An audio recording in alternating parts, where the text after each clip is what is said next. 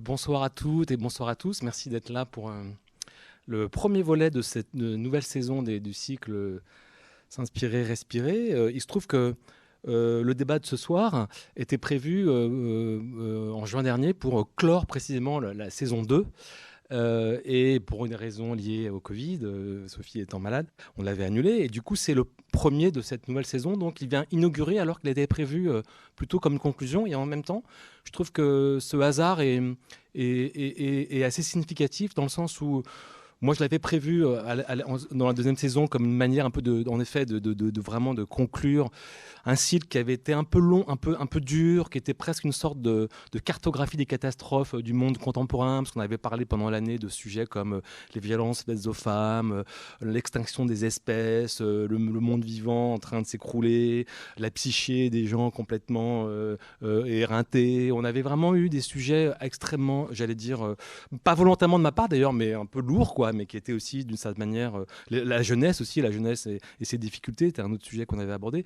Voilà, des sujets qui étaient euh, dans l'air du temps d'une certaine manière, mais aussi euh, bah, qui révélaient quelque chose de, notre époque.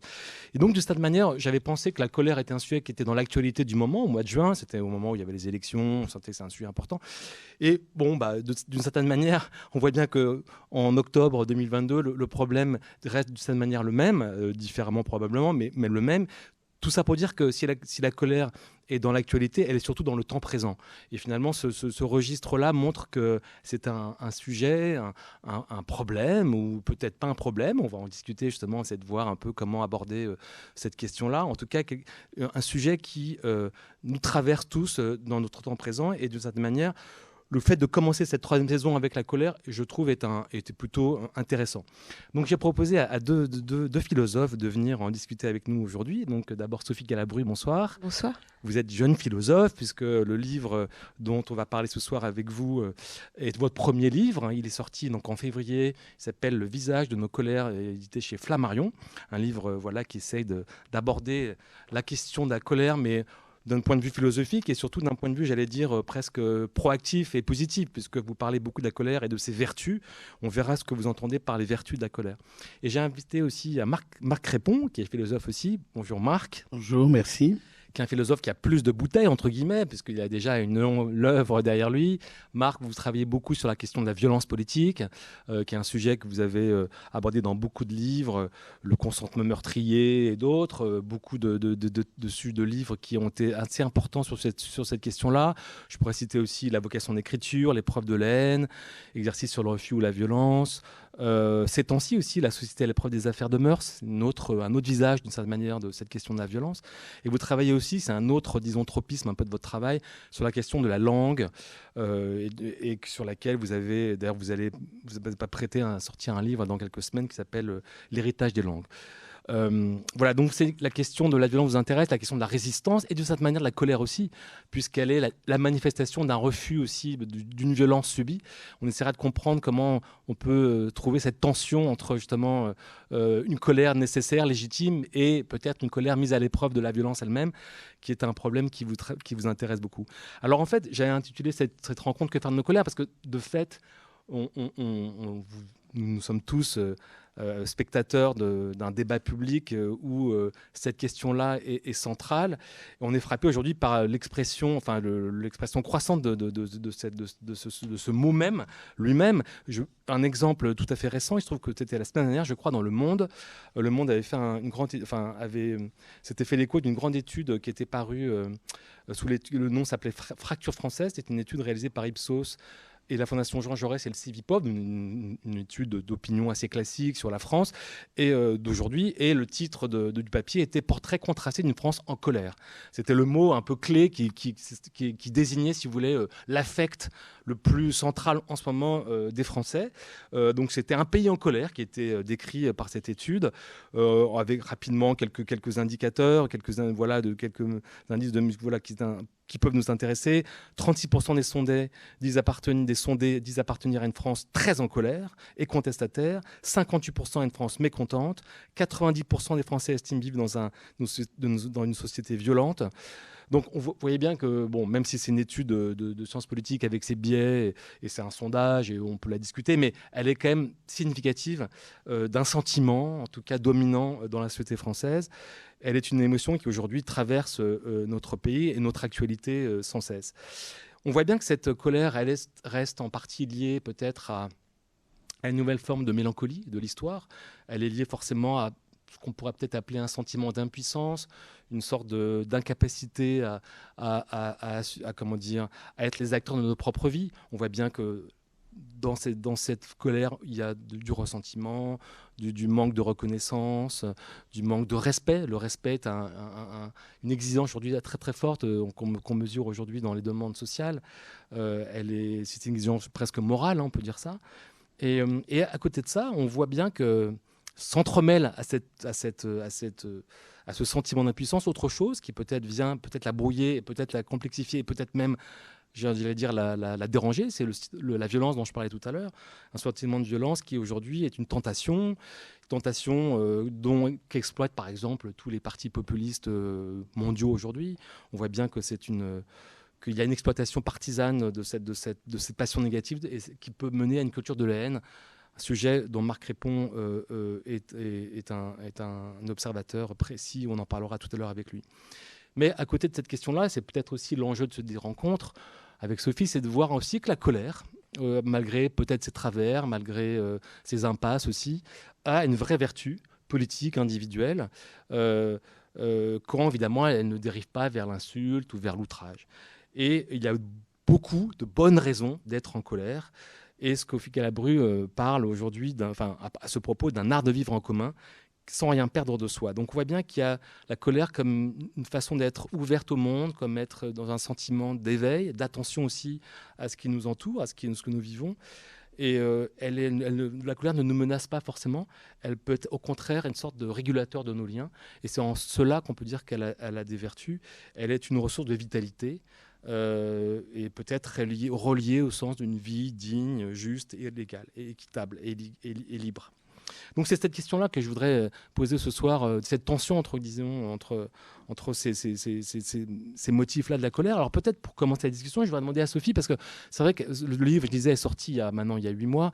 Vous l'avez beaucoup accompagné en librairie, dans des rencontres publiques. J'ai beaucoup vu de débats auxquels vous avez assisté beaucoup, et qui aiment le signe de à la fois de votre énergie à défendre de votre livre, mais aussi peut-être d'une attention d'un public à, cette question-là. Et peut-être c'est la première question que je voulais vous poser. Est-ce qu'en rencontrant depuis presque un an euh, un public euh, que vous ne connaissez pas, etc., est-ce que vous avez senti euh, comment dire, cette attention-là à, cette question, à cette question-là? Et surtout, est-ce que vous avez perçu chez les gens que vous, que vous rencontriez dans ces rencontres-là une colère rentrée ou, ou, à la limite même exprimée, j'allais dire? Oui, c'est vrai que j'ai senti deux types de colère. Il y a une colère tout à fait privée et intime euh, d'ordre psychologique. Et les gens venaient me témoigner à la fin de rencontres du fait qu'ils en avaient assez d'avoir des injonctions, euh, des injonctions thérapeutiques à la réconciliation, au pardon ou à l'étouffement de leur colère. Ça, c'était quelque chose que j'ai pu remarquer et que le livre, en tout cas ce type de discours, pouvait avoir quelque chose de de libérateurs, euh, faisaient écho, résonnaient avec leur corps et leur, euh, leur désir.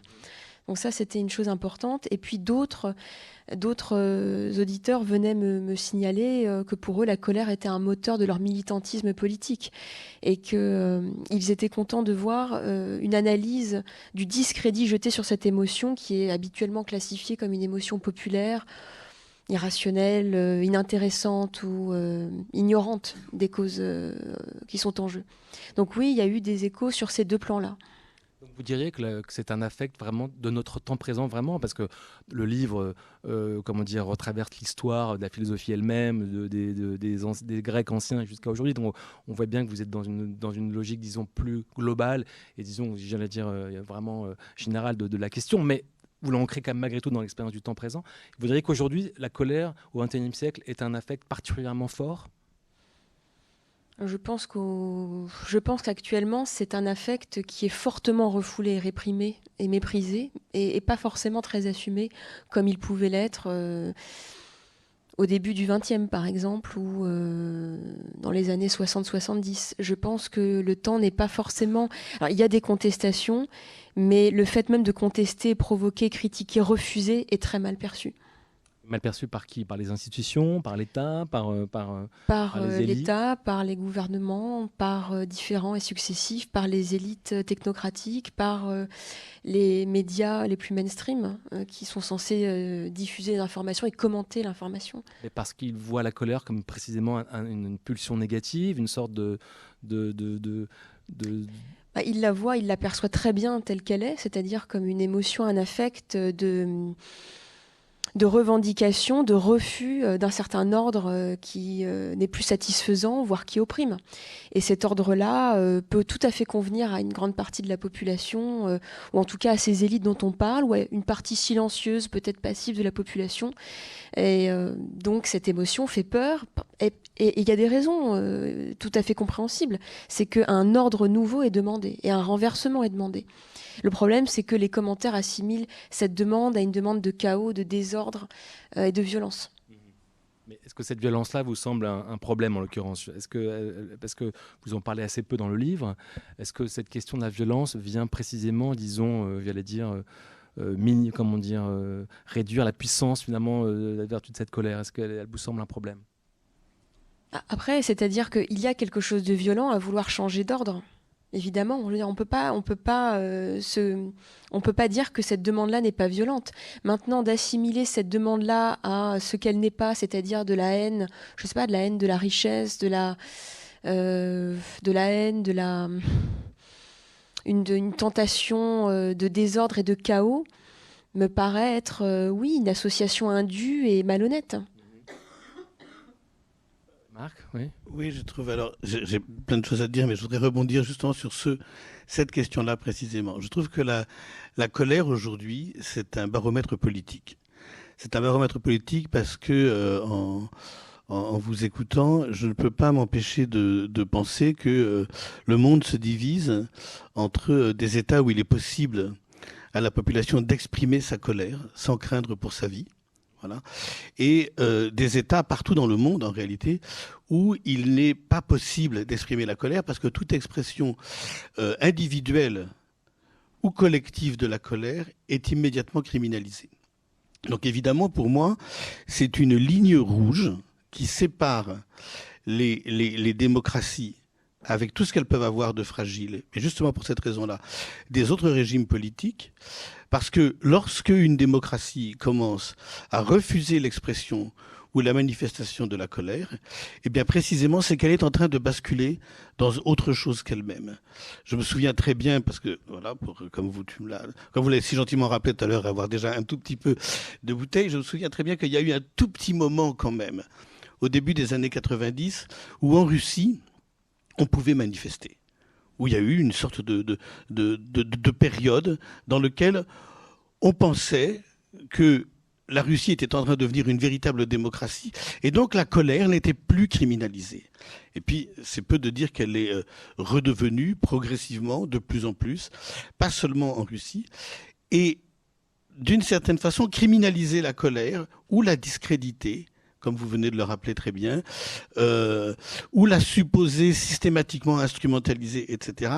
C'est une pente, c'est une tentation à laquelle sont toujours susceptibles de céder les gouvernements même les gouvernements euh, démocratiques. Donc c'est vraiment euh, un fil de rouge. Et pourquoi, pourquoi ça se passe comme ça? Eh Parce que évidemment, le, le parce qu'évidemment, le pouvoir politique est pris dans un paradoxe, le paradoxe du politique, entre une verticalité dont on a besoin, c'est-à-dire qu'on a besoin effectivement d'une sorte de manifestation de cette verticalité, que des décisions soient prises, et euh, une horizontalité, celle des citoyens, qui en même temps ont toujours l'impression que lorsque ces décisions sont prises, alors ça vaut euh, du prix du carburant, des taxes et puis de décisions de tous ordres, ils sont dépossédés de leur propre, ils sont dépossédés de leur propre euh, existence, de euh, leur de leur de leur liberté de gouverner leur vie. Et donc, la colère, c'est l'une des manifestations nécessaires qui vient contredire, qui vient contrebalancer euh, la verticalité du pouvoir. Elle est absolument nécessaire. S'il n'y a plus de possibilité pour la colère de s'exprimer, alors il n'y a plus euh, cette horizontalité qui est le contrepoids nécessaire à la verticalité du pouvoir. Donc elle est donc donc, donc j'irais donc la colère, la manifestation de la colère, l'expression de la colère. Alors après il y a plein de problèmes, il y a des, des cadres de la violence dont on va parler tout à l'heure, mais la manifestation, l'expression de la colère, c'est une nécessité pour les démocraties, c'est ce qui les distingue des autres types de régimes. Vous vous souvenez, il y a quelques années, à un moment euh, où il y avait des contestations comme ça, euh, euh, notre président actuel, qui était déjà notre président à l'époque, avait dit le pouvoir n'appartient pas à la rue. Ben si, précisément, le propre de la démocratie, c'est que le pouvoir appartient aussi un peu à la rue et qui doit aussi lui appartenir, parce que s'il ne lui appartient pas, on est en train de basculer dans autre chose alors pour revenir à cet affect particulier, et on va essayer de peut-être le définir un peu plus, parce que vous êtes tous les deux philosophes, et, Sophie, vous le racontez dans votre livre, il y a quand même une bizarrerie, c'est que la colère est, mal aimée des philosophes. dans la tradition philosophique, elle a toujours été perçue précisément comme, comme une pulsion, comme, comme euh, une, émotion négative. Euh, elle est mal aimée. Comment, euh, Aristote la défend un peu, je crois, un peu plus que les autres, hein, voilà, mais plus que n'importe qui d'autre. Comment expliquer que les philosophes, qui se sont pas toujours d'ailleurs, euh, enfin qui se sont parfois trompés, hein, c'est vrai dans l'histoire, euh, soient passés à côté de l'importance de cet affect dans la vie sociale? D'abord, les philosophes se méfient des passions en général beaucoup. C'est-à-dire la, la, grande histoire de la philosophie occidentale depuis et de la métaphysique occidentale et de la morale et de la morale, c'est quand même de se méfier de les passions, de les garder, euh, de les garder sous sous contrôle. Et puis euh, la colère, c'est une passion particulière parce que euh, c'est une passion qui est aussi une expression du corps. C'est-à-dire la colère, c'est pas seulement euh, l'esprit qui travaille, c'est aussi le corps qui travaille. C'est la voix, c'est la gestuelle, etc. Et effectivement, il y a une certaine méfiance instinctive de la philosophie qui traverse toute la tradition de la philosophie à l'égard du corps. Donc euh, c'est euh, alors c'est très c'est très étrange parce que c'est toujours la même chose avec l'analytique des passions. C'est-à-dire on peut redouter et c'est ça qui euh, a entraîné le tri de que dans le fond, euh, la colère soit une façon de devenir étranger à soi-même, de, euh, de, de, perdre le contrôle de soi. Et moi, je crois au contraire, et, je, Sophie, vous allez me dire si vous êtes d'accord, que, que dans la manifestation, dans l'expression de la colère, on se réapproprie quelque chose de soi-même. Euh, la colère, c'est un, c'est un ressort et c'est un remède contre la passivité. C'est pour ça que tout à l'heure, je ne dirais pas si je dis que la colère est une impuissance. La colère, c'est autrement une forme de résistance à l'impuissance. Euh, il y a une, y a une expression moi qui, qui, me plaît beaucoup, c'est, c'est que j'emprunte à Antonin Artaud, qui est l'idée euh, comment faire pour que ma vie ne tombe pas hors de moi. Mais la colère, quand elle se manifeste, c'est une façon de ne pas laisser sa vie, notre vie, nous échapper euh, à nous-mêmes. Donc, euh, donc il y a quelque chose de sain comme ça. Et l'expression euh, qui m'y fait penser, à laquelle je pensais là en, en, en venant ici, c'est une expression que j'aime beaucoup. Qui est qu'est-ce que ça voulait dire? Déjà, j'avais envie de vous poser la question. Qu'est-ce que ça voulait dire Être en colère contre soi-même? Qu'est-ce qui se passe quand on n'est pas en colère contre quelqu'un? Qu'est-ce qui se passe quand on est en colère contre soi-même? On est en colère contre soi-même quand on a le sentiment autoritatif qu'on a laissé les choses échapper qu'on ne sait pas, voilà. Ça vous arrive, euh, Marc, d'être en colère contre vous-même? Tout le temps. Moi, tout le temps. Là, ce soir, je vais rentrer, je vais me dire, t'as trop parlé. Et je vais être en colère après moi. Donc maintenant, je... Très grosse colère, ça. Sophie Oui, c'est vrai que ce que j'aime bien dans la réhabilitation d'Aristote, c'est l'idée que le corps nous envoie un signal euh, signifiant sur ce qui est en train de se passer et que la conscience ou la raison n'est pas capable de voir n'est pas capable de voir pour des raisons parfois de l'ordre de l'éducation, euh, d'une culture, euh, de, cadres qui nous sont imposés euh, dès l'enfance. Et donc le corps, lui, ne, ment pas. ne trompe pas et, donc le, bouillonnement qu'on ressent, le, malaise, le, mal-être est un signal qui ensuite indique une voie à explorer. C'est-à-dire que, évidemment, euh, la raison et la conscience peuvent aussi avoir un droit de citer, mais le corps est parfois plus rapide, plus intéressant et signale les choses euh, avant le, point de déséquilibre, avant la conscience. Vous dites dans le livre que la colère vous a changé, c'est l'expression, je crois, que vous employez. La colère m'a changé. Comment, comment comprendre cette phrase et est-ce que vous pouvez nous expliquer en quoi? La colère euh, déjà identifiée, parce que parfois on a une colère qui est euh, installée en soi pour plusieurs raisons, parfois depuis l'enfance, et euh, qu'on n'arrive pas à identifier, et qui crée justement de manière inconsciente et latente un, une attitude euh, de l'ordre du mal-être, de l'instabilité, et on ne comprend pas pourquoi. Donc déjà identifier cela, et ensuite prendre ce fil qu'on a identifié pour en faire la généalogie et comprendre quelles sont nos premières colères. C'est à mon avis quelque chose d'hyper important, cette généalogie, parce qu'ensuite on va donc comprendre les injustices ou les atteintes à nos libertés ou les violences qu'on a subies, et contre lesquelles donc on doit se, se révolter, se battre, et ça permet de se réapproprier, comme disait Marc répond, de se réapproprier, de ne pas rester hors de soi, euh, de se retrouver et d'aller ensuite peut-être éventuellement régler ses comptes avec les vraies personnes concernées. Et non pas, parce que comme le dit aussi encore Aristote, il faut une colère intéressante et, réussie, c'est une colère qui vise les bonnes personnes au bon moment, dans les bonnes circonstances. Et souvent, les colères mal digérées ou mal identifiées provoquent des attitudes d'agressivité, euh, au contraire de, ou des attitudes qui euh, vont à notre rencontre toxiques pour nous-mêmes parce qu'on ne sait pas identifier les bonnes personnes, les bons motifs.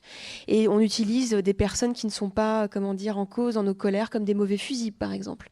Donc c'est une façon de se réapproprier son corps, son existence, de comprendre ce qu'on ne supporte pas et ce qu'on désire vraiment.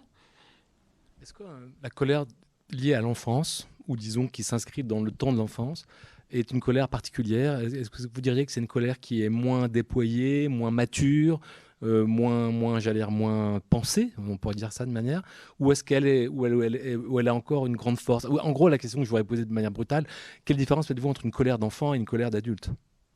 La première chose, je dirais, c'est qu'il faut écouter l'une et l'autre. D'abord, la colère de l'enfant, c'est euh, il est extrêmement euh, redoutable justement de euh, la mettre de côté, en c'est une colère. Quand un colère, quand un enfant exprime de la colère, qui est autre chose que le caprice, hein, il faut être capable de l'entendre. Et pour ce qui est alors de la colère des adultes, voilà, je trouve qu'elle prend une dimension politique et je voudrais euh, revenir sur cette dimension politique en disant une chose. Aujourd'hui, je pense que euh, on le voit bien, il peut pas y avoir de politique qui soit pas en même temps une politique des passions. Et il y a trois passions qui sont euh, absolument au, cœur de toute collectivité et qui est au cœur de la politique, c'est la peur, la colère et la honte. Et et, là, et je dirais la même chose pour chacune des trois. C'est-à-dire ce sont des passions qui peuvent être négatives, qui peuvent être destructrices, on peut se laisser emporter, on peut être ivre de colère, et à ce moment-là, les pires choses peuvent se greffer sur la colère, euh, la violence par exemple, euh, la haine, le ressentiment, etc.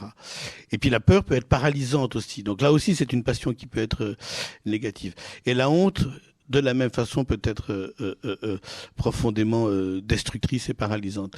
Mais en même temps, je pense que l'objectif des politiques des passions aujourd'hui, c'est de penser ces passions d'un point de vue dialectique. Et elles ont toutes, ces trois passions, en même temps, la dimension d'être une heuristique. C'est-à-dire que on a besoin de la peur. C'est légitime aujourd'hui d'avoir la peur du réchauffement climatique. On a besoin de la honte c'est légitime d'avoir honte d'un certain nombre de, choses qui se font publiquement, collectivement, de situations euh, d'abandon, euh, etc. Et ben la colère, c'est la même chose. C'est comme la peur et c'est comme la honte. Il y a une heuristique de la colère, il y a une heuristique de la honte, il y a une heuristique de la peur. On peut apprendre de chacune des trois et on peut retourner chacune des trois en puissance positive et en puissance d'agir. On peut retourner leur impuissance en puissance d'agir. Voilà.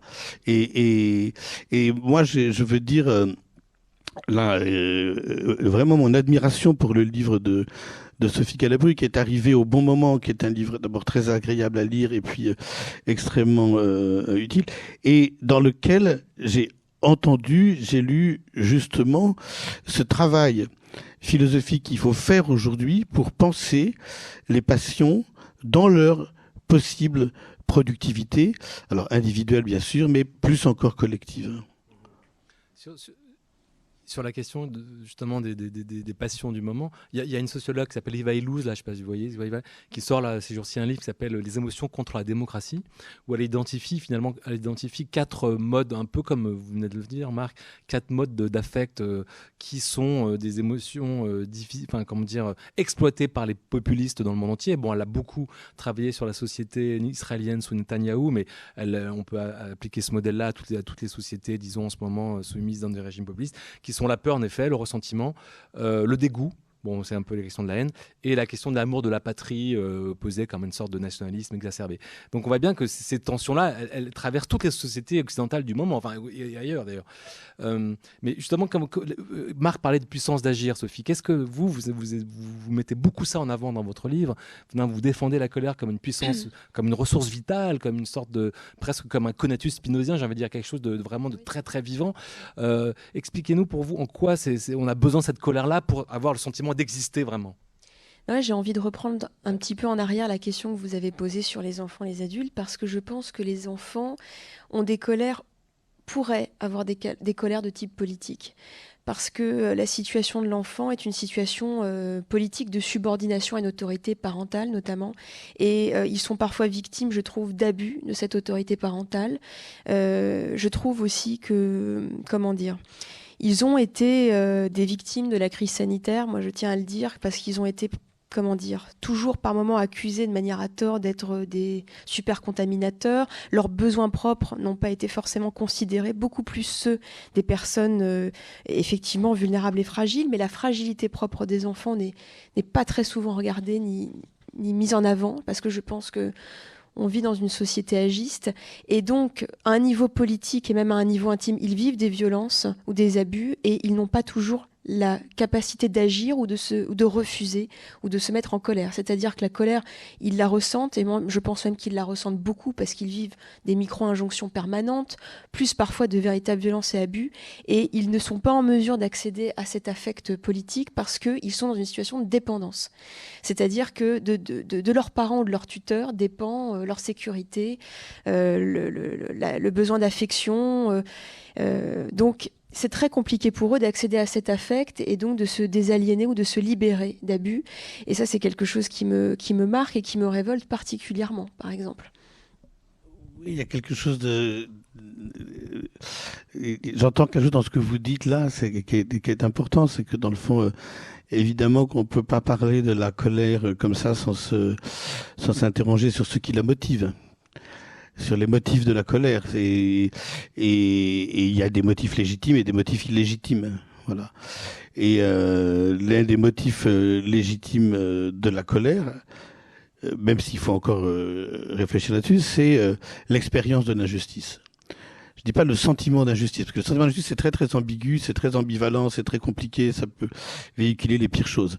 Mais l'expérience réelle de l'injustice, qui est autre chose qu'en avoir le sentiment, euh, l'expérience de l'injustice, c'est souvent l'un des motifs de la colère de l'enfant. Euh, c'est aussi un des motifs de la colère. Euh, de la colère des adultes. Et c'est là où on comprend que l'expression de cette colère-là est, et de la colère est nécessaire parce qu'il n'y a rien de pire que de ressasser une expérience de l'injustice euh, sans pouvoir l'exprimer, sans pouvoir en faire quelque chose. Donc dans le fond, c'est sortir du ressassement de l'expérience que de pouvoir manifester euh, euh, de la colère. Il vaut mieux un enfant qui a vraiment euh, voilà, fait l'expérience d'une injustice, que ce soit à l'école, que ce soit dans sa famille, que ce soit dans son entourage, ben, il vaut mieux que ça sorte. Il vaut mieux qu'il arrive plutôt que, de, plutôt que ça devienne euh, un nœud. Sophie, vous avez eu des grosses colères dans votre enfance? Je joue au psy, mais... Oui, oui, non, j'en ai eu. Et puis, euh, mais on nous désapprend aussi beaucoup à assumer cette émotion qui est là encore assimilée de manière. le caprice existe le caprice, à savoir la tentative de dominer son parent ou de, renverser un rapport de force, mais par moment pour la simple le simple, la simple tentation ou l'ivresse d'avoir du pouvoir existe aussi chez l'enfant. Mais euh, les parents hein, associent trop rapidement caprice à colère, c'est-à-dire un mouvement de frustration face à de l'impuissance, face à des limites, ce qui est parfaitement compréhensible, ou une colère parce qu'il y a eu des violences ou des souffrances qui ont été subies et les parents ne mènent pas l'enquête vis-à-vis de leurs parents. Ça, c'est quelque chose qui me qui me m'interroge. Et donc, en effet, après, comme le disait Marc Répond, l'accumulation des colères refoulées, des ressentiments peut alors transformer un enfant, euh, et on le voit, euh, je le vois comme enseignante auprès des, plus jeunes au lycée, peut transformer ses enfants ou ses adolescents en des êtres extrêmement violents, agressifs. Mais parce que la généalogie et l'enquête sur euh, les souffrances qui ont été vécues n'ont pas été menées. On balaye très vite d'un revers de main leur colère ou leur agressivité qui en fait manifeste des colères refoulées. Mais comment vous avez commencé à travailler sur ce sujet-là? Est-ce que vous savez d'où venait la curiosité, enfin l'importance pour vous de travailler sur cette question-là? Est-ce qu'elle revenait, est-ce que ça remontait précisément à des, à des, colères rentrées, euh, frustrées dans votre enfance euh, C'est celui qui vous intéressait ou est-ce que c'est le, constat d'un chaos social bah, Il y, a eu de tout, tout en même temps. Ça pouvait être une enquête euh, personnelle, psychanalytique. Ça pouvait être aussi, aussi le présent, c'est-à-dire de constater des certaines comment dire situations injustes ou oppressantes, que ce soit dans le domaine professionnel, dans les relations sociales et à un moment donné s'apercevoir euh, euh, bah, de mettre un nom là-dessus et de se comment dire de comprendre l'impératif de lutter contre de ne pas rester passive inerte euh, a été important plus l'observation des colères politiques par exemple des gilets jaunes. Ça a été un, tout ça c'est comment dire c'est composé ensemble et j'ai trouvé que et surtout le discrédit, le mépris jeté par les gens dans mon entourage proche ou dans les commentaires publics sur la colère des autres me, semblait frappant et à, analyser en fait. Pourquoi on méprise les gens qui sont en colère ou qui expriment des colères, euh, des mécontentements, euh, des refus, euh, des révoltes? Je ne comprenais pas. Je parlais tout à l'heure de l'histoire de la philosophie. J'avais envie de vous citer une phrase de, d'Euripide, hein, donc ça monte quand même un petit peu loin. Euh, ce qui disait que celui dont la colère éclate est moins dangereux que celui qui la cache sous un air modéré. C'était la question que je voulais vous poser tous les deux, c'est qu'est-ce que vous pensez du modéré? À la modération comme, comme j'allais dire, comme, comme, comme euh, contre-modèle de la colère. Est-ce que la modération est un, est un vilain mot pour vous ou est-ce qu'elle vous semble au contraire une nécessité politique et que peut-être l'idée d'apaiser d'une certaine manière euh, peut-être des colères en ce moment exacerbées, est-ce que c'est pas aussi une vertu euh, qu'on attend d'une certaine manière peut-être aussi de, des autorités ou de l'État? Euh, d'abord il y a des alors d'abord il y a des je pense que là il faut des nuances. Il y a des injonctions à la modération de la colère euh, qui ne traduisent rien d'autre que la volonté de les étouffer. Donc donc il y a des circonstances en même temps dans lesquelles euh, la modération euh, euh, n'est pas de mise et n'est pas à la hauteur des enjeux. et là, je pense que euh, je voudrais rapporter ça à la question de la violence. Dans le. Il y a de la colère dans la société aujourd'hui. Il y a un certain nombre de colères et et, je trouve que la génération euh, de de Sophie, qui n'est pas la mienne, est une génération dans laquelle, qui est celle de mes enfants, qui est celle aussi de leurs amis, qui est celle de mes étudiants, en quelque sorte, euh, exprime beaucoup de colère. Et elle exprime sur des, sur, des, sur des questions qui sont très très précises.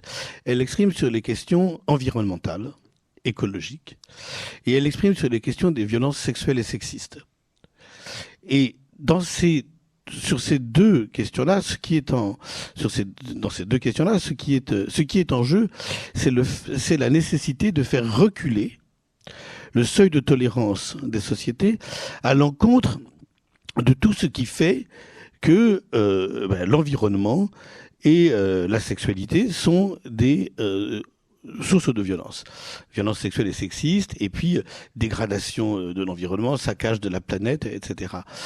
Et à ce moment-là, quand il s'agit de faire basculer un seuil de tolérance, euh, c'est pas avec de la modération qu'on le fait. Donc bien sûr, il y a des excès, bien sûr, il y a des risques qu'on est capable de, de, connaître.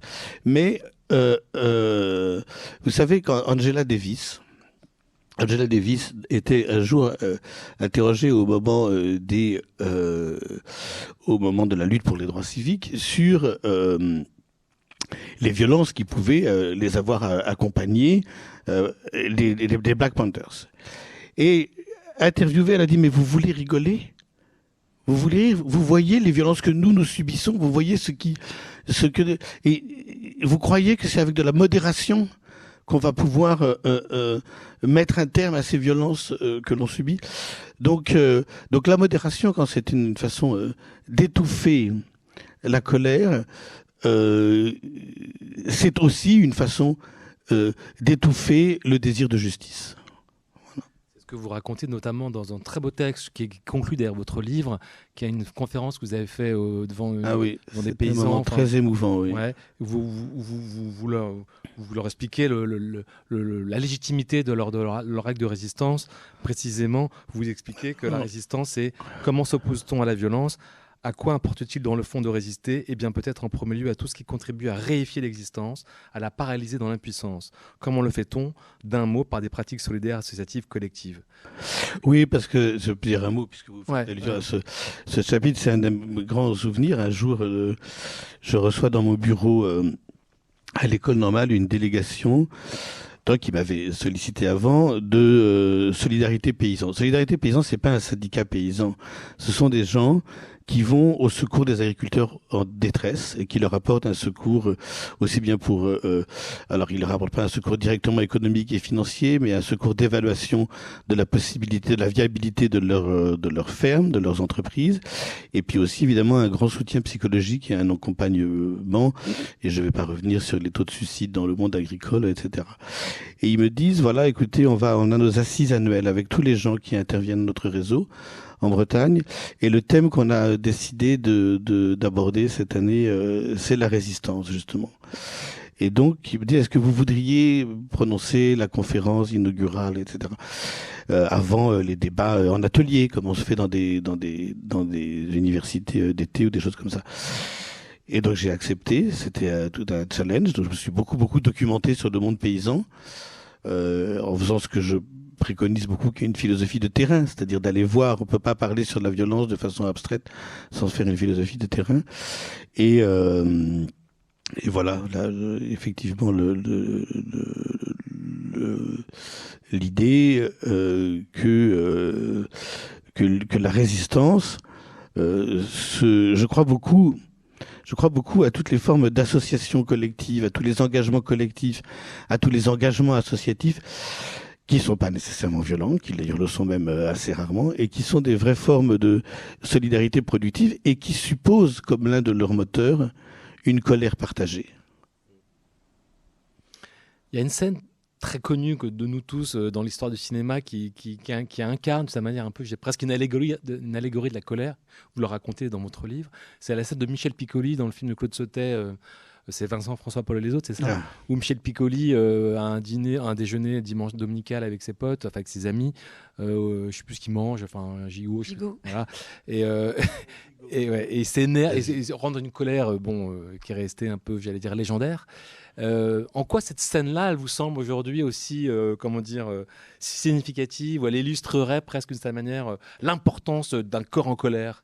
Ou est-ce qu'elle, peut-être qu'on peut, l'interpréter différemment aussi? Est-ce qu'elle nous dérange pas aussi? Est-ce qu'on se dit, mais c'est qui ce mec à être Parce qu'être colérique, être en colère, c'est pas la même chose non plus. Et, et, surtout, je dirais tous les pétages de plomb, parce que ça semble plus à un pétage de plomb qu'autre chose, tous les pétages de plomb ne sont pas des manifestations légitimes de la colère. Et moi, je, me, je pense que euh, je pense surtout à l'après. Alors, je me souviens plus si c'est dans le film ou pas. Et je pense que euh, alors, il s'appelle Paul. Non, non, Paul, c'est pas lui. Vincent. Euh, je sais plus, sais plus lequel c'est des trois là. Je sais. C'est François. C'est François. C'est François. Voilà.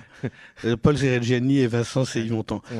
Et moi, je me dis, mais François, il a dû être très, très en colère après lui-même, après, après lui-même. Oui. Quand je disais tout à l'heure que quand vous demandiez, euh, est-ce que ça vous arrive d'être en colère avec vous-même, c'est exactement le genre de. On peut s'emporter, on peut s'égarer, on peut avoir euh, des mots mal placés, etc. Et c'est pas ça l'expression de la colère. C'est après, après coup, qu'on sera en colère contre soi-même, justement, de cette euh, laisser aller à quelque chose de cet ordre-là. Donc, euh, vous pouvez euh, être en colère, vous pouvez avoir cédé à un moment d'impatience avec quelqu'un que vous aimez, avec quelqu'un avec qui vous vivez, et, et même à un moment de colère vis-à-vis de quelqu'un dont vous partagez la vie, je sais pas, et et, et c'est après que vous serez en colère contre vous, vous-même d'avoir cédé à ce moment d'impatience. C'est pour ça que la colère, c'est complexe, il y a des colères légitimes, et il faut aussi euh, reconnaître, c'était une de mes questions, qu'il y a des colères illégitimes. Toutes les colères ne sont pas légitimes. C'est vrai, que je ne partage pas votre avis, c'est-à-dire que cette scène-là, moi, me, pour moi, c'est une scène de colère. Peu importe euh, que je, comment dire, que je puisse adhérer ou que je puisse comprendre François, ou même si je trouve le motif euh, illégitime, pour moi, la réaction d'un corps qui explose signifie qu'il y a, il y a une émotion, elle ne peut pas se juger, elle existe et elle est là. Euh, une émotion ne se juge pas. Alors après, on peut juger sa manifestation, donc on peut dire c'est peut-être un peu excessif ou ça fait peur, bon. Mais après tout, on peut aussi comprendre dans le film que François se révolte contre une sorte d'humiliation collective de la part de ses amis qui euh, lui reproche de ne pas avoir tenu ses idées politiques, et puis euh, s'adjoint sa femme euh, avec qui il est en train de se séparer, qui en profite pour faire son procès. Et on a tous et toutes vécu, je pense, ces scènes un petit peu d'humiliation sociale et collective où on dit gentiment qu'on charrie l'autre ou qu'on se moque, alors qu'en fait se joue une forme de violence. Et ces, scènes en fait sont très banales et très ordinaires et on les, on les vit tout le temps. Et, et je pense que cette scène montre au contraire ce qu'on n'est en fait jamais capable de faire, c'est, euh, alors qu'on aime ceux qui nous font ça, de leur dire stop ou non. Et quitte peut-être à effectivement culpabiliser ou se dire qu'on est allé trop loin. Et ça, en effet, il y aura toujours un remords ou une culpabilité. Mais en même temps, c'est intéressant de dire non ou stop à une force de violence banale euh, qui est de l'ordre de, de l'escalade, euh, de la camaraderie qui, dégénère et qui violente aussi l'autre. Et d'avoir d'avoir dit stop, d'avoir dit non, et en plus, cette scène engendre une discussion entre les deux amis. C'est-à-dire que s'il y a véritablement amitié, euh, eh bien la distance prise, comment dire, enfin la colère régule le lien, remet à distance l'autre, mais qui peut aussi revenir, comme avec la souplesse d'un élastique, pour s'expliquer, demander pardon ou s'expliquer tout simplement. Donc en réalité, quand il y a un lien authentique, même les manifestations euh, de violence, d'agressivité, de refus brutal, peuvent être suivis de discussions ou de dialogues. C'est quand il y a véritablement rapport de force ou violence, négation d'autrui, que tout le monde repart euh, bon, euh, la tête euh, baissée, sans se parler ou en se jugeant en fait. Quand on a un véritable lien avec les autres, on est capable d'assumer ces distorsions, ces distanciations, ces, ces, ces, mouvements-là. Je pense qu'au contraire, on, ne se dispute qu'avec les personnes auxquelles on tient. Sinon, bah, on ne dit rien, et on méprise celui qui nous humilie en place publique, ou alors en effet on le reprend comme François et puis personne se dit, personne ne se parlera. Donc pour moi c'est pas, euh, euh, moi j'aime bien cette forme de radicalité dans le sens où il y a chez François une forme de vitalité qui refuse énergiquement d'être humilié par les autres et je trouve qu'il a raison. Surtout qu'en plus le, dialogue est engagé, justement parce que le lien est réel et profond, cette relation ne s'arrêtera pas là. Et la colère était absolument nécessaire. Vous savez, il y a une phrase, euh, il y a un moment, parce que j'en parlais l'autre jour en cours, euh, que raconte euh, que raconte Sartre, qui est la dispute entre Maurice chez Boris Vian, la dispute entre Maurice Merleau-Ponty et, Camus à propos de humanisme et terreur. Et Sartre parle, évoque la, la, la, discussion entre Merleau-Ponty et et Camus et dit euh, l'un euh, s'autorisant les fastes de la colère, Camus, l'autre se les interdisant. Et euh, ce qui m'a toujours, moi, quand même, inquiété ou intrigué dans la colère, ce qui pour moi est le, est le, est le bord quand même, l'inquiétude de la colère, c'est son faste justement. C'est son faste, c'est sa spectacularisation, c'est sa mise en spectacle. Euh, quand on cède à la colère, alors oui, il y a des colères légitimes. Je pense que, voilà, j'ai dit tout pourquoi je pensais que c'était aussi une passion politique positive. Mais pour moi, la limite, quand même, l'inquiétude qu'il y a quand même dans la colère, c'est toujours sa mise en scène c'est toujours euh, et là alors bon ben c'est très bien qu'on voit pas la scène et qu'on la reçoive pas tout à fait puis alors moi je pas un moment je l'ai pas revu ce film et euh, la colère euh, c'est aussi quelque chose, ça peut être quelque chose à quoi on cède, mais ça peut être aussi quelque chose qu'on s'autorise. Et je ne suis pas sûr qu'il soit toujours légitime de s'autoriser la colère. Je suis pas sûr que quand on se l'autorise, il n'y ait pas euh, dedans aussi euh, la pression du spectacle, la pression de la mise en scène, la pression de la galerie. Voilà. Donc, euh, et, et, et, je pense que c'est ça que pointait très, euh, très finement, pas très d'ailleurs généreusement, euh, Sartre à propos. Sartre a mis Camus en colère, euh, notamment. Quand il l'a mis. Ah bah, après, alors, ah bah, ensuite, alors ensuite, ouais. ensuite, Camus claque la porte, il descend dans la rue, Sartre essaie de le rattraper, il essaie de lui expliquer, il, essaie, il leur remet une couche, on lui explique que Merleau-Ponty, qu'il n'a pas compris le livre de Merleau-Ponty là, ça part en vrille, et ils se sont brouillés là. là oui. Jusque finalement au décès de Camus, où Sartre a écrit un texte de où oui. il de, de, de, de, de, saluer quand même la mémoire de Camus, un très beau mais... texte d'ailleurs, alors qu'il avait été extrêmement violent à son égard. Oui, mais, oui mais alors avec cette euh, l'hommage de, justement l'hommage de Sartre à Camus, euh, à la mort de Camus, qui, alors, qui, qui, est beaucoup plus court que celui qui va écrire pour Merleau-Ponty, euh, consiste à faire de Camus un moraliste. Donc c'est un moraliste qui s'autorisait la colère. Voilà. Et euh, bah, je pense qu'il y, y, a des circonstances. Voilà, il y a des circonstances privées, comme vous le racontez, voilà, de résister à l'humiliation. Bien sûr qu'il vaut mieux euh, euh, euh, manifester de la colère, fût-elle fastueuse, qu'être que se laisser humilier. Mais je, je, je, pense aussi qu'il y a de, voilà, des situations dans lesquelles la colère est un luxe qu'on s'autorise. Est-ce que la colère passe forcément par le cri à la Piccoli Est-ce que des colères, disons, plus froides ou plus, euh, j'allais dire, plus... Pas les colères blanches, c'est les, plus terribles. Hein. vous avez des exemples de colères blanches qui vous ont marqué dans l'histoire euh, Oui, moi j'en ai une, parce que, parce que moi j'appartiens à une génération où on fumait encore dans les classes. Donc quand j'ai fait mes classes préparatoires et j'avais un prof qui était un grand, très très grand prof de philo qui a formé beaucoup beaucoup de philosophes de ma génération et il avait des, il était très malade, il avait des problèmes respiratoires et euh, et, euh, et, il a demandé aux élèves qui étaient dans le fond de ne pas fumer. Il leur a dit écoutez, moi vraiment j'ai des problèmes pulmonaires, ça me dérange que vous fumiez en classe. Les élèves ont continué à fumer. Et là, je vu, je sais même plus, je me souviens juste du colère froide, blanche, sur un ton neutre, etc., qui a dû consister à dire, ben, si c'est comme ça, j'arrête de faire cours, je m'en vais. Mais sur une voix monocorde, euh, pas un mot plus haut que l'autre, eh ben, je pense qu'aucune colère ne m'a fait plus peur que celle-là. Alors vraiment, si bien sûr les colères, euh, les colères muettes, silencieuses. Il y a un très, il y a un exemple littéraire très très célèbre quand même. Euh, et là, la colère peut prendre la forme d'un mépris silencieux. Et l'exemple le, auquel je pense, c'est le silence de la mer. C'est-à-dire le silence de la mer, ce vieillard auquel on impose euh, l'occupant allemand, le social allemand, euh, qui euh, oppose un mépris silencieux. C'est une colère totale, c'est un mépris total et c'est absolument froid. Oui. oui. on peut penser au mépris aussi. Au mépris de Moravia? Moravia. Et de et Godard. Et, et ouais. euh, ça... En scène par Godard, c'est vrai que c'est plus effrayant que mmh. la colère de Piccoli. Ouais. À la colère de, de Brigitte Bardot. De Brigitte Bardot ah, oui. Si froide, si silencieuse et, et effrayante.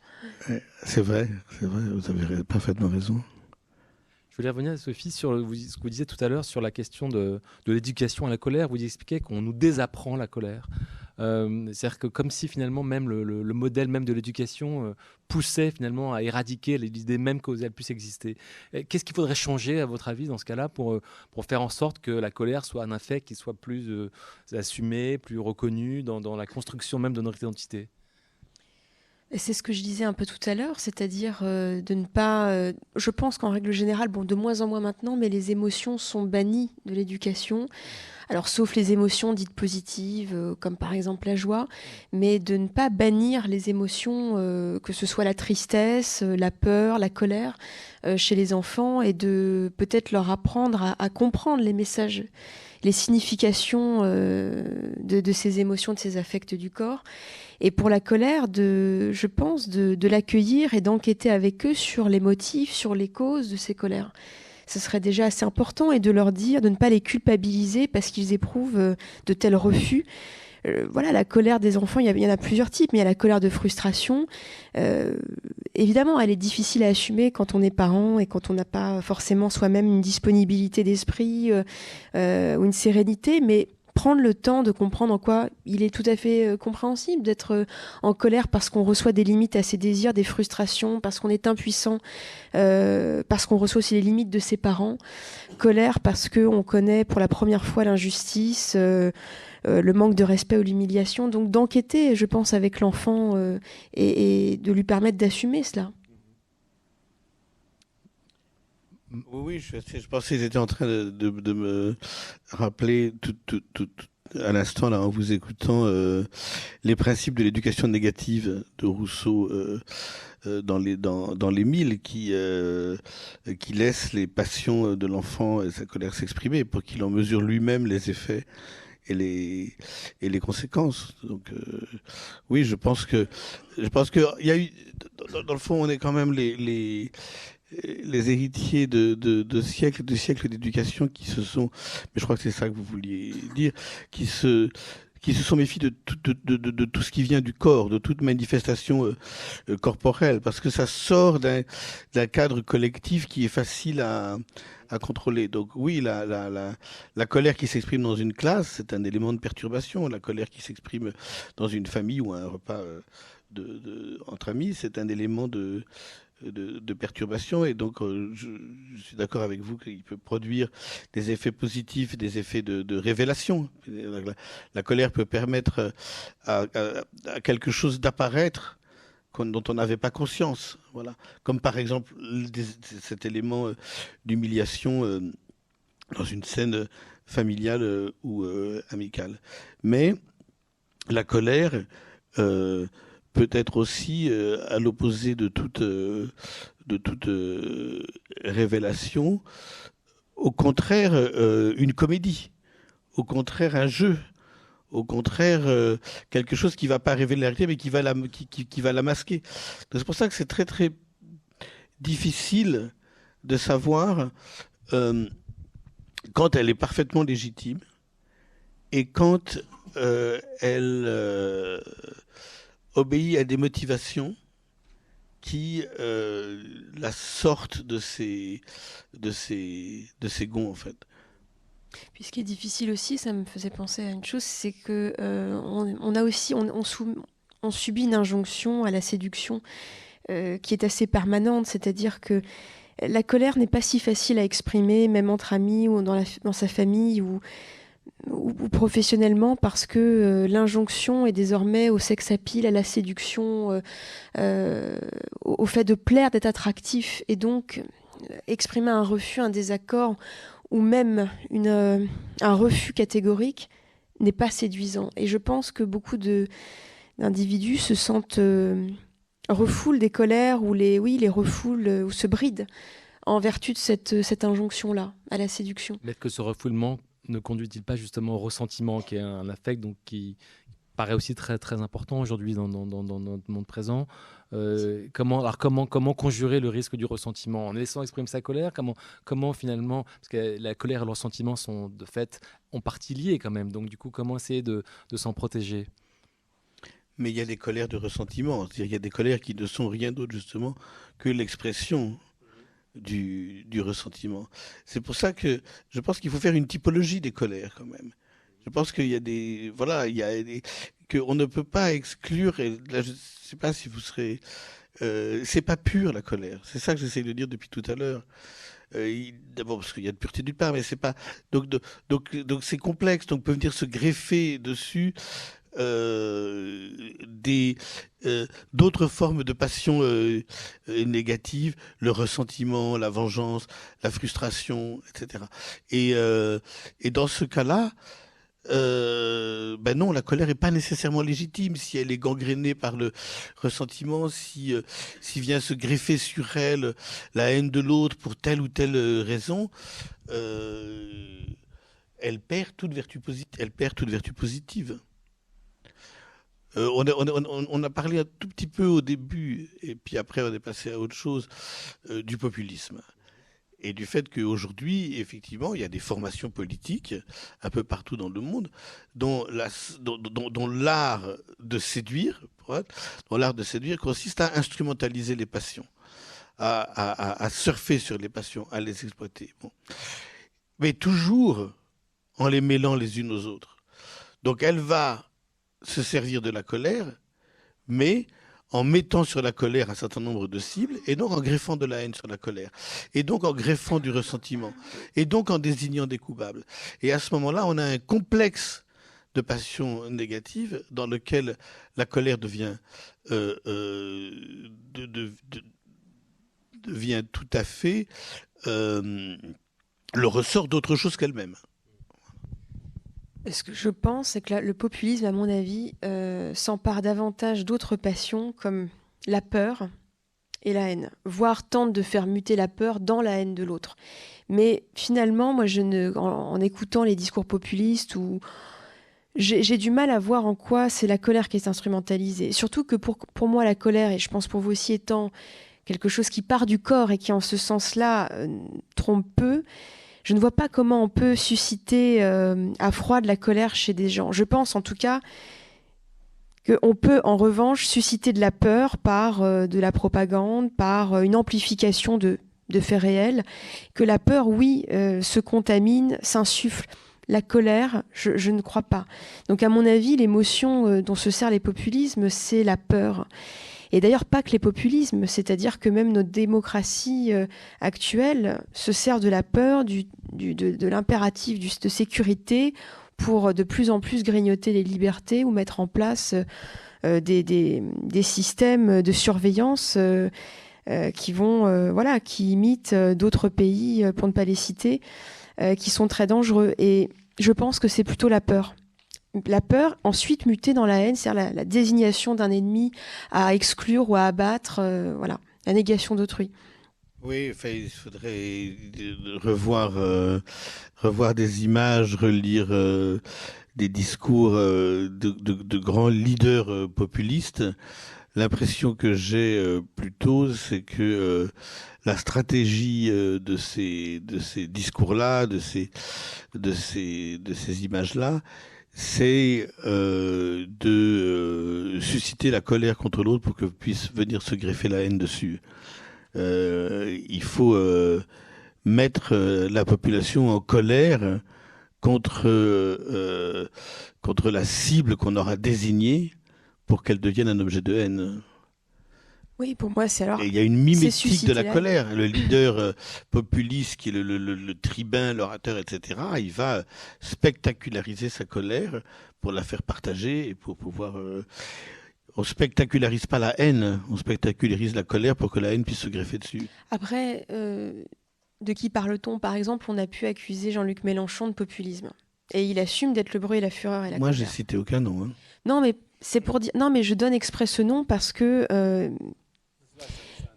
c'est un, exemple pour dire, bah, bon, peut-être qu'il est populiste, mais à ce moment-là, euh, le fait qu'il assume euh, voilà, d'être lui-même en colère, de, jouer la colère physiquement, c'est vrai, et peut-être de parler aux colères des gens ne me choque pas.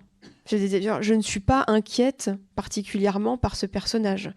Je suis plus inquiète par des, des hommes politiques ou des femmes politiques qui agitent euh, tout de suite la haine de l'autre, la stigmatisation de l'étranger, par exemple, qui en demande l'exclusion.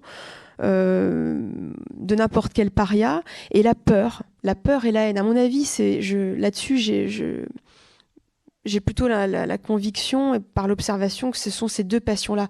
Parce que ceux qui utilisent la colère, euh, et c'est plutôt associé à des, politiques euh, de gauche, ne me semblent pas stigmatisés, chercher à détruire. C'est pour ça que je suis gênée par, euh, par l'analyse du populisme, par la colère. Vous tenez vraiment à exempter la colère de toute forme de négativité. En fait. Non, je dis. De la sauver de, toute, euh, de tout ce qui pourrait, euh, dans, le fond, dans le fond, relativiser. Hum. La, la, relativiser la vertu que vous lui prêtez. Et encore une fois, je suis d'accord avec vous qu'il y a des grandes vertus à la colère et que c'est une passion démocratique nécessaire. Mais peut-être que je la regarde avec pas, je dirais pas plus de prudence parce que ce serait pas, pas ce serait pas bien de le dire comme plus ça. De scepticisme peut-être, plus dans une tradition sceptique. Non, je dirais avec inquiétude aussi, avec quand même une voilà. Si la couleur avait, si la colère avait une couleur, ce serait quoi pour vous la couleur de la colère? Le noir, le rouge Rouge? Le rouge Le rouge aussi, Marc? Ouais. Oui, le rouge, pas le noir. Pas le noir. Non. Parce que je la réserve à autre chose. à l'anarchie à... la haine À la haine. Hmm. Ouais. Le, noir est la couleur de la haine? Non, mais que, voilà, je sais pas s'il faut. Bon, mais euh, oui. Donc le rouge, c'est une bonne couleur pour la, pour la colère? Oui, je pense que c'est euh, en tout cas la couleur politique à laquelle elle est, elle est, associée. On pourrait peut-être effectivement ajouter l'anarchisme, c'est vrai. Oui, c'était pourquoi le noir, mais parce que, que la haine fait euh, euh, régner la nuit sur les peuples. Voilà, elle, est, elle plonge tout dans l'obscurité, dans le, dans le noir. Comment, à votre avis, on peut imaginer gouverner un pays dont la colère est l'affect central? Euh, comment aujourd'hui, au sommet de l'État, on peut se dire euh, de manière tranquille, euh, on gouverne un pays qui est, alors pas feu à sang non plus, mais disons un peu quand même un peu agité, on peut le dire ça comme ça. c'est quand même une vraie question. Bah, déjà, d'écouter cette colère et de ne pas la, mépriser, euh, comme ça a été le cas, par exemple, pendant les Gilets jaunes, mais euh, c'est encore le cas aujourd'hui. C'est-à-dire que la colère et la revendication est tout de suite. Euh, je sais pas, j'entendais récemment Gabriel Attal dire que la marche contre euh, l'inflation, la vie chère était absolument inutile euh, pour remplir un frigo. Il y a de quoi mettre en colère des gens qui se sentent euh, inquiets face à l'inflation, face à leur précarité, à leur vulnérabilité. Il y a de quoi mettre en colère. Donc, si au moins le gouvernement écoutait, s'abstenait de commentaires de ce type, ce serait déjà énorme. inciter à des dialogues sociaux très rapides, par exemple, vu la grève qui a lieu ce serait euh, déjà des manières de gouverner peut-être plus, plus efficaces. Donc écoutez déjà. Écoutez déjà. Oui, alors, euh, comme vous vous en souvenez peut-être, alors je crois d'ailleurs que j'en parle encore dans le désir de résister, mais il y a un, concept que j'avais euh, avancé dans, dans, dans, plusieurs livres qui est celui de démophobie. C'est-à-dire la construction d'une image péjorative du peuple qui consiste toujours à minimiser sa voix. Et donc il y a effectivement euh, une façon pour le pouvoir de euh, minimiser euh, la colère du peuple, c'est-à-dire de minimiser sa voix, en imaginant toujours que soit le peuple ne comprend pas, soit ce sont des réflexes corporatistes, soit il est ignorant, et donc ce sont des formes d'infantilisation. Et donc le, le, le, piège pour tous les pouvoirs, y compris les pouvoirs euh, démocratiques, il y en a deux. Il y en a un dont je parlais tout à qui est de criminaliser toute manifestation de la colère populaire. Alors heureusement on n'en est pas là dans les démocraties, mais c'est le cas partout ailleurs. Et l'autre piège, c'est pas la criminalisation, c'est l'infantilisation de la. C'est-à-dire, mais oui, c'est ils sont pas au courant, ils comprennent pas les enjeux, etc., etc. On leur a pas assez expliqué. Et euh, et donc je, je, crois que la, la, la tentation démophobique, la tentation démophobique, c'est euh, l'une des l'un des pièges dans lesquels les pouvoirs et les gouvernements démocratiques peuvent euh, euh, courent toujours le risque de, de, de, tomber, ce qui leur fait manquer l'écoute de la colère du peuple.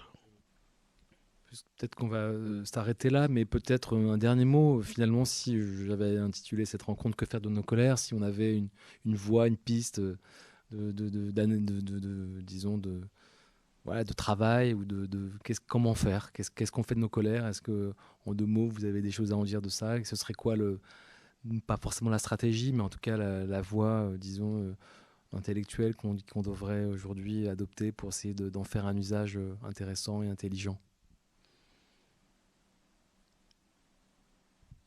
Peut-être déjà comprendre celle des autres. Euh, c'est à mon avis encore plus crucial aujourd'hui vu les colères euh, sociales et politiques qui vont avoir lieu de plus en plus, être capable de ne pas se contenter d'images ou de discours, discréditant, mais de remonter le fil et la généalogie de ces colères, parce qu'elles ont une histoire. Et parfois, on ne la connaît pas et on débarque. Et, donc, comprendre la colère des autres et peut-être les soutenir aussi, si on les comprend le, à, deux ou trois reprises est revenu dans notre entretien la question du mouvement des Gilets jaunes. Moi, alors même si j'ai, comme beaucoup de gens, euh, réprouvé les, débordements violents que ça a pu prendre à un certain moment, il y a quelque chose que je trouvais euh, euh, réellement admirable dans le mouvement des, Gilets jaunes et qui m'a beaucoup impressionné, c'est que pour une fois, les gens ne restaient plus seuls assis sur leur canapé à râler devant la télévision en regardant les informations. Et donc il y avait un engagement collectif, solidaire, une expression solidaire collective de la colère, et, euh, qui, espérait produire quelque chose quand même. Et donc euh, que faire de nos, colères? Ben, je, je, trouve que, comme on l'a dit tout à l'heure, la colère a toujours un objet quand même. C'est pas d'être en colère pour être en colère elle a toujours euh, un objet. Et donc, ce à quoi je crois euh, beaucoup, que faire de nos colères Eh bien, euh, s'engager dans, les, dans les formes d'associations qui, qui d'abord leur donnent un cadre, un cadre à la fois d'expression et d'action. Et si les pouvoirs écoutaient un peu plus ce qui se fait dans les mouvements associatifs, ceux qui sont euh, euh, à lutter contre la précarité, ceux qui viennent au secours des migrants, ceux qui s'engagent dans plein plein de causes comme ça. Euh, toutes les grandes causes qui sont des objets de, colère, je pense qu'ils échapperaient un peu plus à la tentation de la démophobie. Bah, merci beaucoup Marc Crépon et Sophie Calabré, merci pour cette rencontre. On se retrouve normalement en décembre. On va parler normalement d'un sujet euh, qui est pas très éloigné de, celui-là, qui est la question de, du mot de sobriété et d'abondance. Qu'est-ce que, ce que veut dire ces mots-là qui sont aujourd'hui aussi euh, au centre du, débat public? La fin de l'abondance, qu'est-ce que ça signifie?